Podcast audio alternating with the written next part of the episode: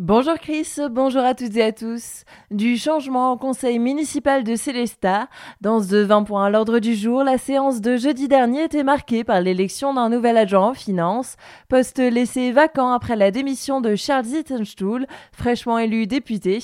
Avec 24 bulletins à son nom mais aussi 9 votes blancs, Philippe de Saint-Quentin prendra sa relève.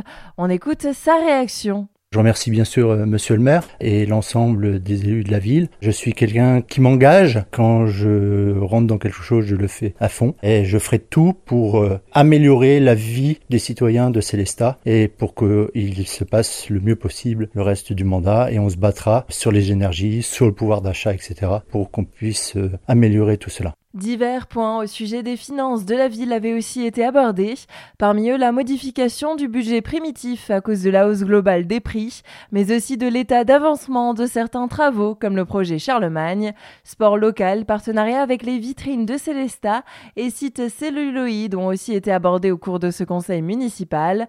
Retrouvez toutes les informations dans notre article sur notre site azur-fm.com. De nombreuses perturbations de circulation du côté de Colmar. La collectivité européenne d'Alsace prévoit le renouvellement de l'A35 au sud-est de la cité de Bartholdi. Pendant la durée des travaux qui ont débuté aujourd'hui et qui se tiennent jusqu'au 14 août, la circulation se fera sur une deux fois une voie avec une limitation de vitesse de 80 km h voire 50 km h par endroit.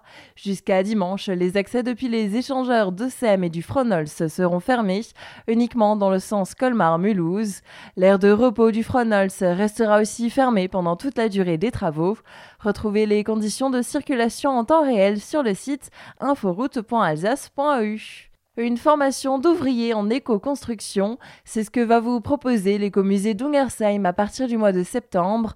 Un partenariat avec la région Grand Est, financeur de cette formation, et l'association Le Gabillon, spécialisée dans la restauration du bâti ancien.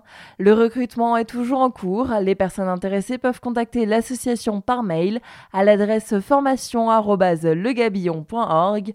Le premier cours de cette formation unique et gratuite est prévu le 5 septembre. Dans le Val d'Argent, les activités prévues au Labs à la fin du mois sont annulées. Le responsable du service, Lucas Malingret, quitte ses fonctions pour devenir enseignant. Les Labs vont rouvrir leurs portes dès qu'un remplaçant aura été recruté par la communauté de communes.